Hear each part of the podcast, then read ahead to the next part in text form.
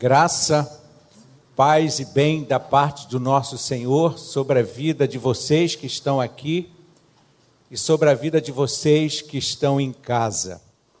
Bom, acabamos de cantar a misericórdia do Senhor, a graça do Senhor e estar sobre os cuidados do Senhor. Essa noite, essa manhã, nós vamos conversar sobre um texto. Claro que todos os textos da Bíblia são, são conhecidos, né? porque a gente, nós somos um leitor voraz das Escrituras Sagradas. Eu espero que nós sejamos realmente leitores vorazes das Sagradas Escrituras. O texto que nós vamos conversar essa manhã, deixa eu ler aqui, está lá no, no Evangelho de São Lucas, no capítulo 7, a partir do versículo 36. Vamos lá.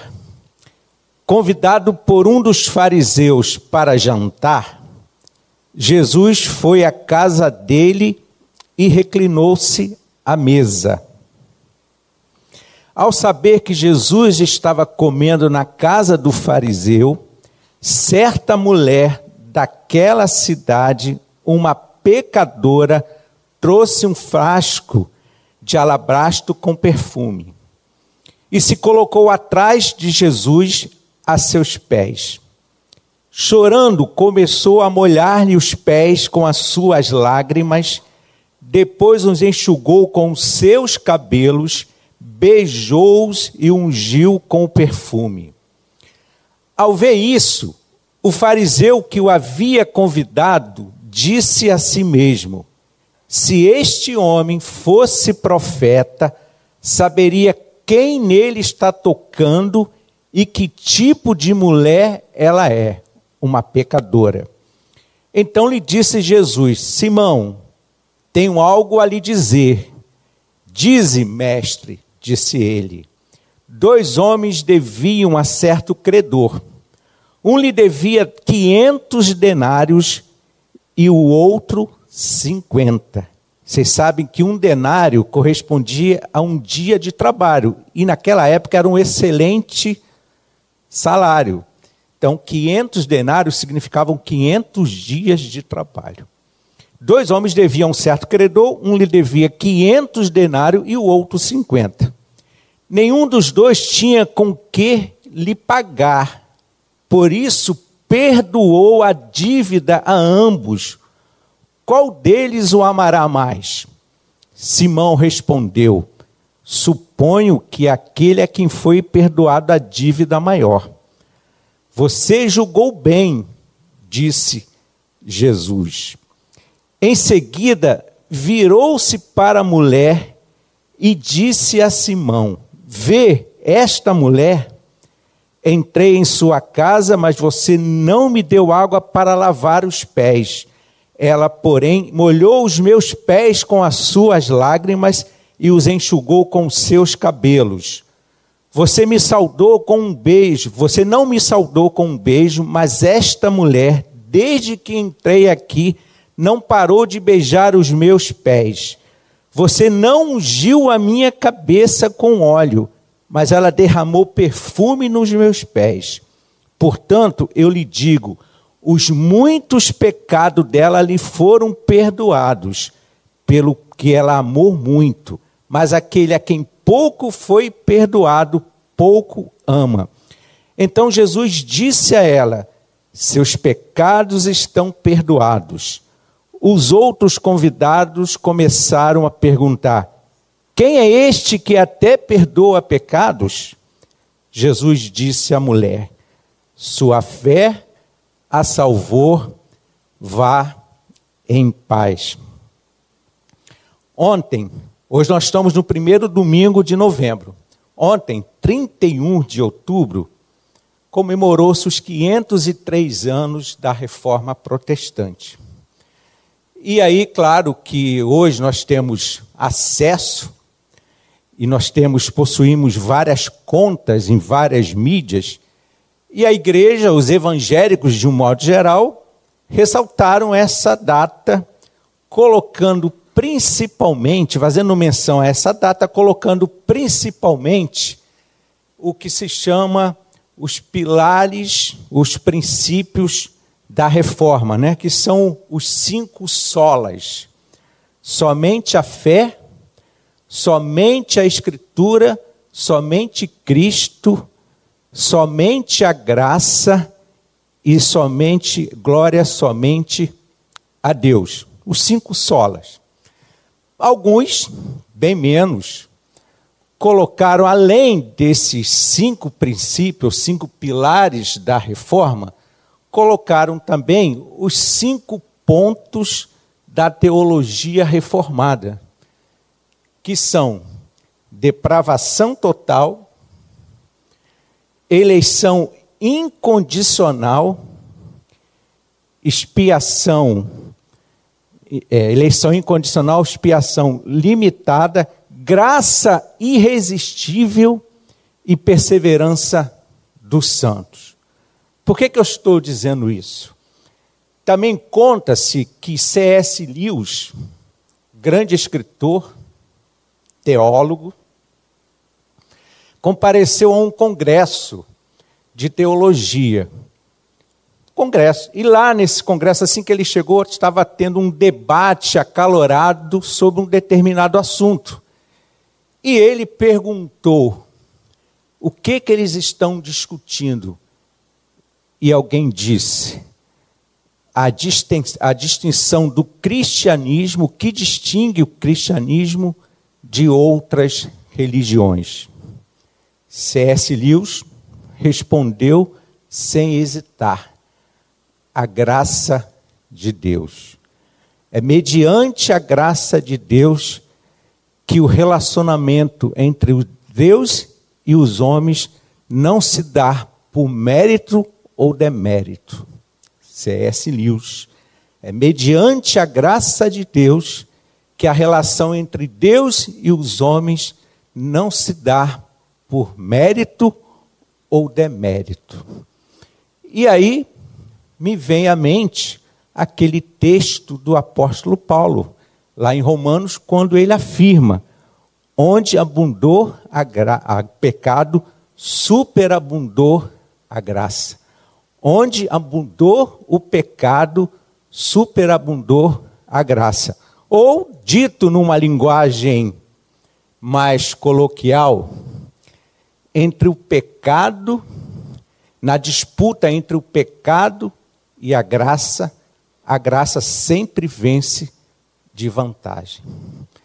Por isso que a gente vai conversar sobre esse texto. Mas pra, antes da gente propriamente entrar no texto, eu queria que a gente se situasse no contexto, porque é importante para a gente entender um pouco a densidade desse texto. O contexto desse texto, a gente pode recuar um pouco no capítulo 6. No capítulo 6, Jesus está com os seus discípulos, ele chama os seus discípulos e ele escolhe os doze. Ele chama os seus discípulos e escolhe os doze. Depois que ele escolhe, uma multidão passa a segui-lo. Ele para numa planície, numa planície e começa a ensiná-los. Bom, os ensinos contidos no capítulo 6 de Lucas são os mesmos ensinos de uma forma condensada, contida no capítulo 5, 6 e 7 de Mateus, mais conhecido como Sermão do Monte, porque lá em Mateus, Mateus descreve que Jesus subindo ao monte começou a ensinar-lhes. Em Lucas, Jesus para numa planície e começa a ensiná-los. Logo depois, já no, na, já no capítulo. Aí logo depois ele vai parte para algumas cidades. Já no capítulo 7. E nessas cidades, ele para em Cafarnaum, e lá ele, ele cura o servo de um oficial romano. Depois ele vai a Naim e ele ressuscita o filho único de uma viúva.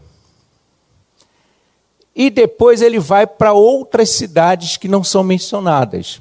E numa dessas cidades, João manda os seus discípulos perguntar a Jesus: Você é aquele a quem nós esperava? Você é aquele a quem a gente esperava? Jesus fala assim: Dize a João Batista: Os cegos veem, os aleijados andam, os surdos ouvem, os leprosos são purificados e as boas, os mortos são ressuscitados e as boas novas são pregadas aos pobres. E aí a gente chega nesse texto. E as boas novas são pregadas aos pobres. A palavra pobre aqui em Lucas não significa necessariamente que, a, que seja pessoas de condição humilde. Também significa pessoas que estão, que necessitam, que são carentes de todas as situações que um sistema pode oferecer. Pessoas que vivem à margem. Por isso que o Evangelho é considerado boas novas, porque o Evangelho chega a essas pessoas que até então não se chegava absolutamente nada. Bom, há pessoas que pensam, olham a vida, pensam, olham e a história também como sendo um curso de um rio, mas não observam as margens desse rio. São nas margens de um rio é que a gente tem as planícies, nós temos as montanhas, nós temos as árvores e nós temos gente de carne e osso com as suas diferenças sociais, econômicas, políticas.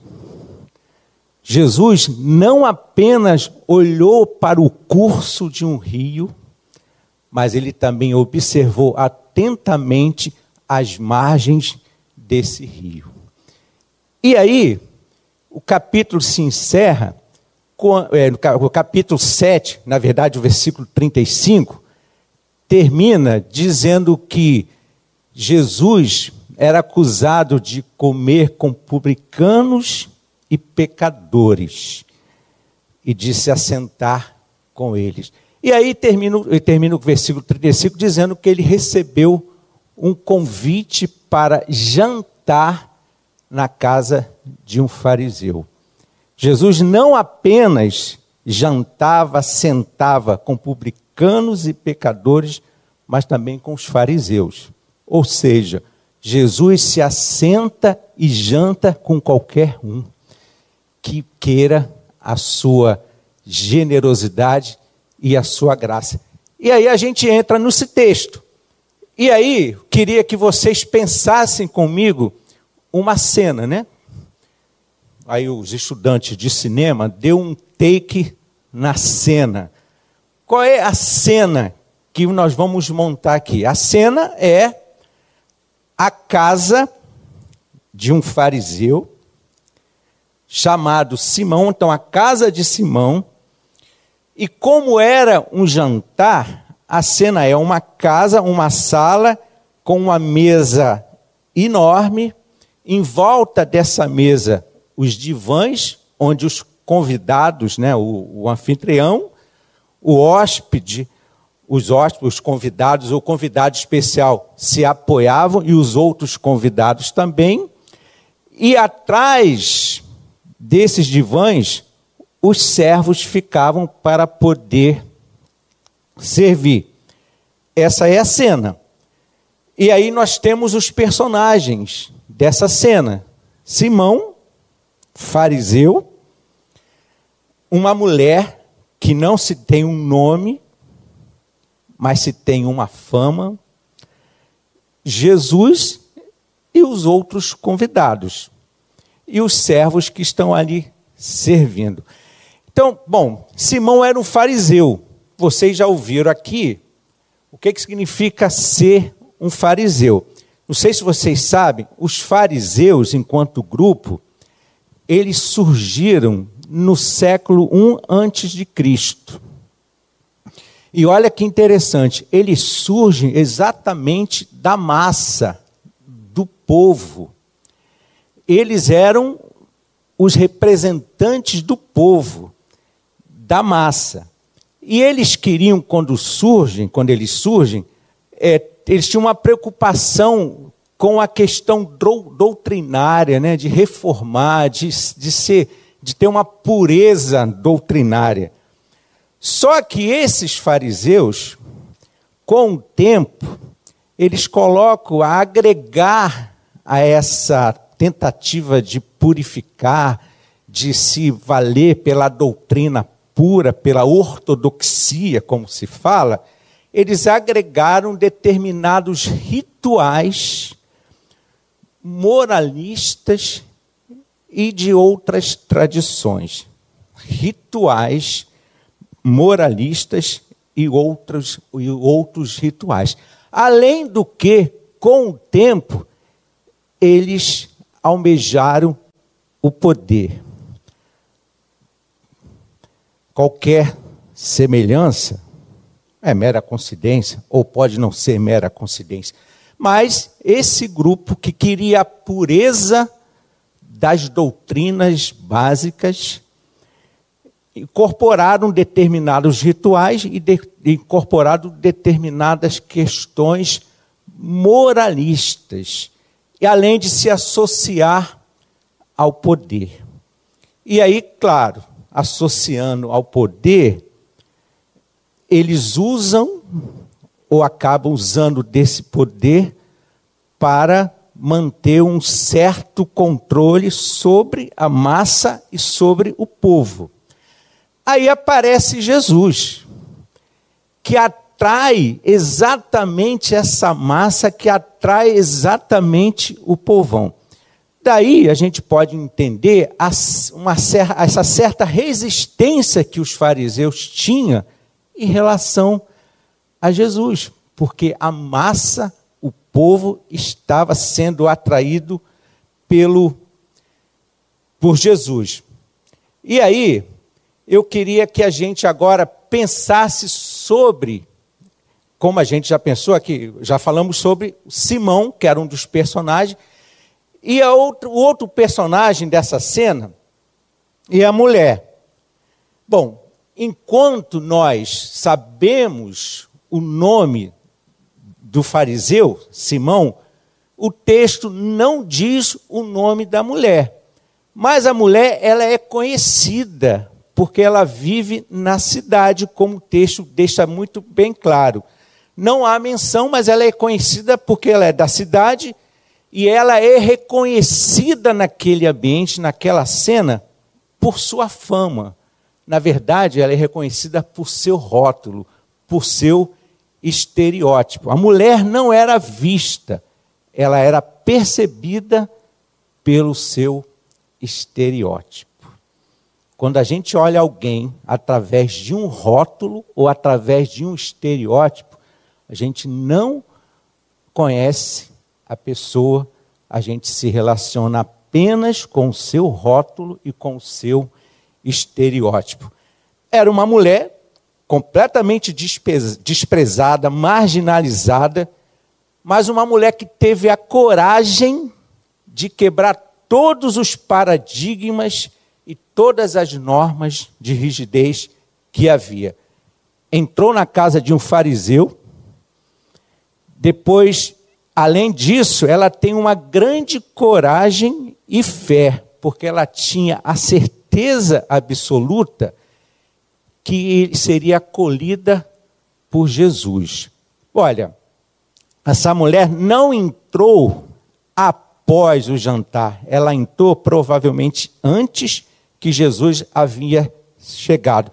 Então era necessário muita coragem e muita fé para fazer o que ela fez. Porque ela é uma intrusa moral, social e religiosa.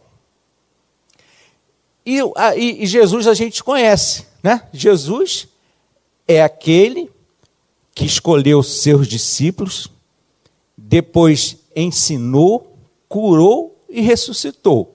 Bom, eu queria que a gente agora visse as atitudes de cada um nessa cena. As atitudes de Simão, a gente pode dividir as atitudes de Simão em duas: omissão e preconceito. Por que omissão? Olha, todos os rituais de recepção foram omitidos por Simão. Todos os rituais de um jantar formal, de um convidado especial, foram omitidos. Ele não beijou as faces de Jesus como saudação, que era um ritual de recepção. E o verbo saudar tem a ideia dá a ideia aqui que é o que a gente faz de abraçar. Né? Então, beijar era uma forma de saudação que significa muito o que a gente faz quando a gente recebe alguém e abraça efusiva, efusivamente esse alguém. Provavelmente, serão, é, Simão ficou com medo de saudar Jesus, talvez ele tenha ficado com medo da Covid, né? Mas lá naquela época não havia a Covid. Saudar era um gesto que todos os mestres, que todos os rabis e todos os judeus piedosos da época faziam com aqueles que eram recepcionados. Então, assim, a atitude de Simão foi uma atitude de omissão. Não lavou os pés, como era esperado de um hospedeiro, de um anfitrião, lavar os pés daquele que é convidado, que está na sua casa, não ungiu a sua cabeça com óleo, que é, um sino, que é uma forma, uma manifestação de honra. Vocês devem lembrar aqui do Salmo 23. Unge a minha cabeça com óleo e o meu cálice transborda. Então, ungir a cabeça era uma manifestação de honra. Então, Simão tem essa atitude de omissão em relação a Jesus. E tem uma coisa que é importante: se essas omissões não são frutos de esquecimento, se elas foram deliberadas, sabe o que, que isso significa? Um tremendo insulto. E cá para nós, Simão não esqueceu ele omitiu deliberadamente. Então, ele insultou a Jesus como um hóspede, como um convidado especial. Simão, um fariseu, conhecedor profundo ortodoxo das leis e das tradições, ele ofende ao Senhor Jesus além da omissão, Simão tinha preconceito em relação à mulher. Né? Ele, aquela mulher não era digna de ser recebida, não merece nem ser olhada. Na verdade, como eu falei, né, os seus rótulos recebem muito mais atenção do que a própria mulher. Simão não percebe os, os sofrimentos daquela mulher, os seus anseios de vida, os seus anseios da alma. E aí, irmãos, olha só, porque ele atribuiu e ele partiu do rótulo daquela mulher. Quando nós atribuímos a alguém o estigma de pecador, nós nos eximimos de sê-lo. Quando eu atribuo a alguém, eu chamo alguém de pecador, isso está dizendo que eu não sou. Eu estou chamando alguém de pecador, então eu não sou. Se você é um pecador, se você é um pecador, está implícito que eu não sou. Simão atenta-se para o passado daquela mulher e deixa de observar a beleza do gesto presente ali. atenta-se para o passado e não observa o gesto presente naquele momento. Ele viu o pecado, mas não a graça. Atenta-se para o mal e ignora o bem. Uma total indiferença em relação à restauração daquela mulher. E aí, me permito dizer, pecado é o desprezo pelo outro, sempre. Pecado é o desprezo pelo outro. E o preconceito em relação a Jesus? Bom, o texto, como nós vimos, diz que Simão realizou um solilóquio, né? Ele falou consigo mesmo.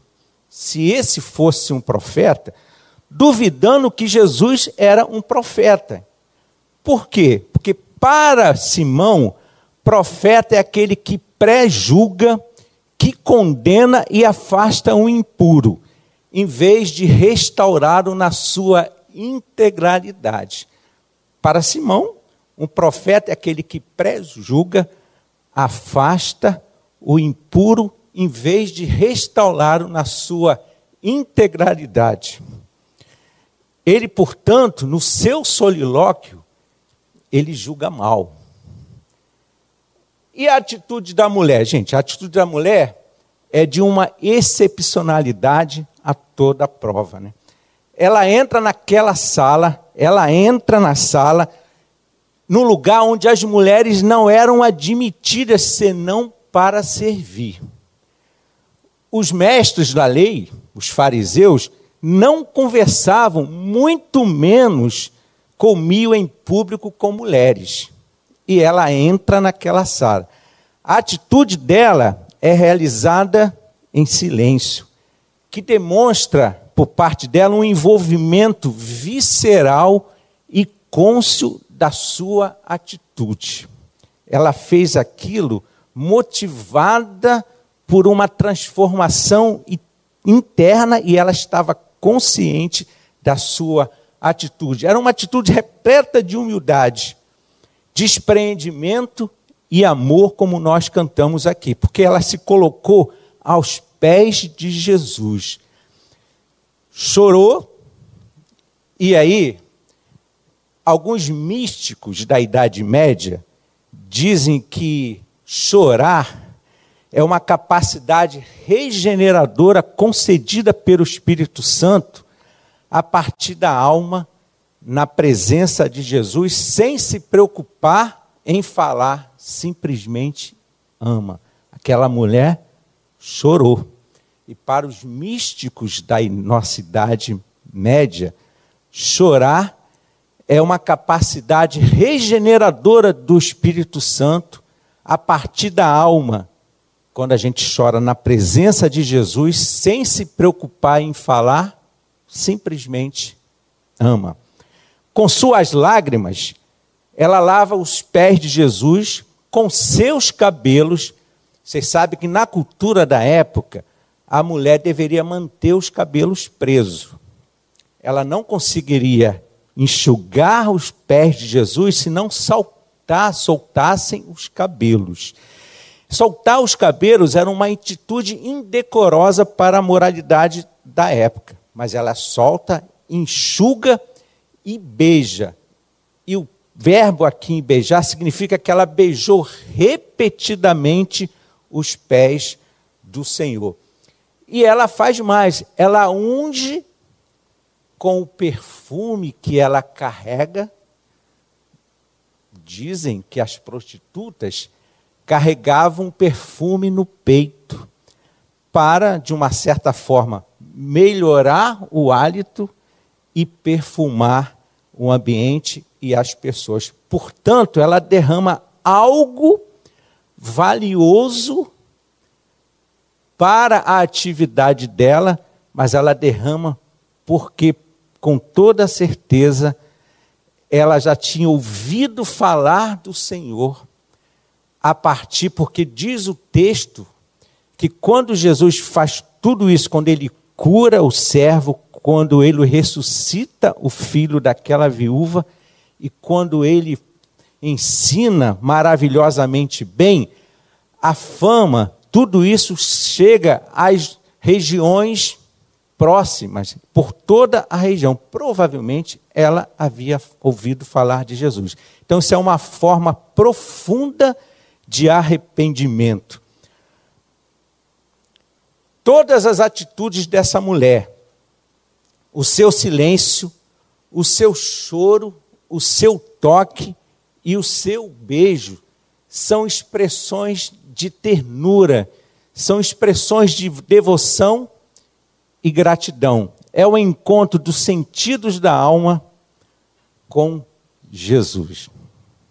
E a atitude de Jesus? Bom, para com a mulher, Jesus sabe quem é a mulher.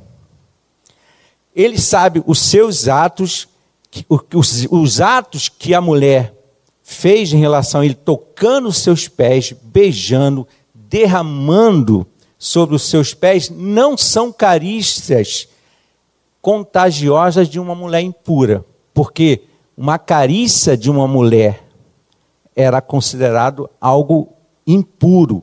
Mas Jesus sabia que esse toques, que essas carícias não eram carícias contagiosas de uma mulher impura, mas o derramamento do amor de uma mulher arrependida que mudou completamente a sua vida, a sua orientação de vida.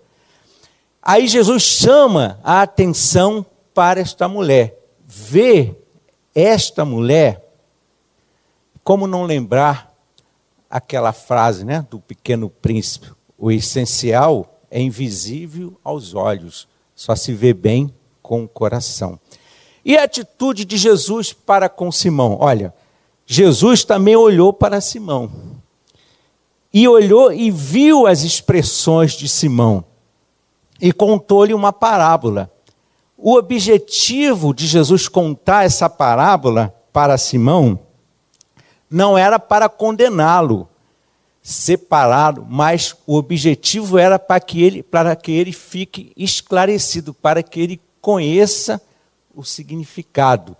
Ao invés de Simão, que julgou erradamente de que Jesus não era um profeta, porque ele achava que um profeta tem que pré-julgar e afastar o impuro ao invés de reintegrá-lo na sua, na sua condição, Jesus olha para Simão e conta-lhe uma parábola, não com o intuito de julgá-lo, nem de afastá-lo, nem de condená-lo, mas para esclarecê-lo.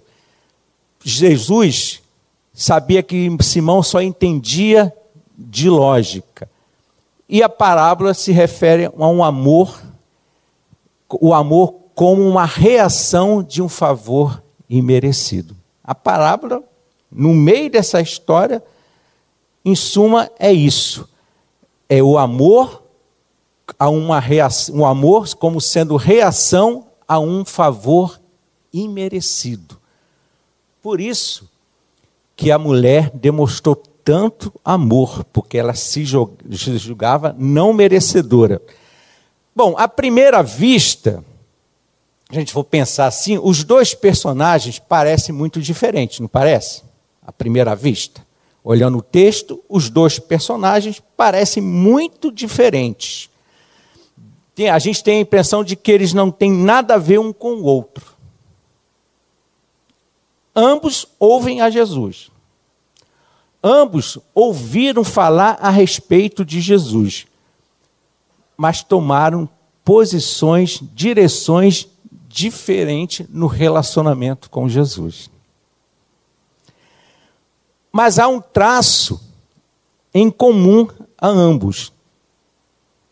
Ouviram o que Jesus havia feito, e um peca com a lei, e o outro peca sem a lei. O fariseu peca com a lei. E a mulher peca sem a lei. Isso é um traço comum a ambos. Mas também é um traço comum a ambos e a nós. Todos nós somos devedores, não podemos pagar e precisamos de perdão. Traço comum a ambos e a nós é que Todos nós somos devedores, não podemos pagar e precisamos de perdão. Somos igualmente pecadores e necessitados da graça de Deus. Nós, o fariseu e a mulher, somos igualmente pecadores e necessitados da graça de Deus. E como a mulher, por pura graça generosa, irresistível, nós somos atraídos a Jesus Cristo. E aí eu queria ler um trecho aqui de um comentário que o Tim Kelly, um pastor presbiteriano, é, bastante conhecido e ainda na ativa, ele escreve quando ele faz uma, um comentário sobre a mulher samaritana e Nicodemos, que era um mestre da lei. Olha o que, olha o que Tim Kelly diz. Jesus não divide a humanidade entre bons, que pautam a vida pela moral, e os maus, que levam uma vida imoral. Tim Kelly. Jesus não divide a humanidade entre bons, que pautam a vida pela moral, e os maus, que levam uma vida imoral. O Evangelho de Jesus não se define por religião ou falta de religião, moralidade ou imoralidade, conservadorismo ou liberalismo. De sua perspectiva, todos estão errados. Todos são amados e chamados a reconhecer essa realidade e mudar. As pessoas que têm consciência de que não são boas, como essa mulher, aproximam-se de Deus, pois o pré-requisito para receber a graça de Deus é saber que você precisa dela. O Senhor cuida do humilde, mas se mantém longe do orgulhoso. O salmo que o Rafael leu aqui no início, Salmo 138 versículo 6. Palavras do Tim Kelly. Bom, chegamos ao final da cena. E aí, no final da cena, encontramos a reação dos outros convidados. E a reação dos outros convidados ainda é a reação de muitos hoje. Seus pecados, ao ouvir, seus pecados estão perdoados. E enquanto eles perguntam, e a gente hoje busca no Google, quem é este que até perdoa pecado? Este que perdoa pecado continua dizendo: sua fé te salvou. Vá em paz e venha para dentro da paz. Essa paz que o Deus e o Pai Celestial dá e aviva intensamente. Que Deus nos abençoe em toda, com toda a sua misericórdia, bondade e graça. Amém? Bom, irmão, nós estamos chegando aqui na diante da mesa. Essa mesa é uma mesa para pecadores, não é uma mesa para santos, é uma mesa do, daqueles que pecaram, que foram alcançados pela, foram alcançados, atraídos pela graça irresistível do Senhor. Portanto, essa mesa não é exclusividade de um grupo. Essa mesa todos aqueles que foram atraídos pela graça irresistível do Senhor têm direito de estar aqui.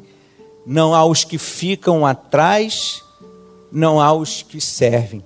Todos são servidos nessa mesa pelo Senhor da graça e pelo Senhor de muitas misericórdias. Então, quero convidá-los nessa manhã, você que está aqui e você que está em casa com os seus elementos, a participarmos juntos da mesa do Senhor, da mesa que lembra o que Cristo fez por cada um de nós e continuará fazendo por tantos os anos até a sua vinda, quando assim, como ele mesmo disse, beberemos de um vinho novo com ele no reino do Pai. Quero te convidá-lo a fechar os olhos você aqui e você em casa, feche os seus olhos, faça uma oração. Agradeça a Deus por esse momento, agradeça a Deus por sua bondade, por sua misericórdia. Ofereça a sua vida ao Senhor nesse momento.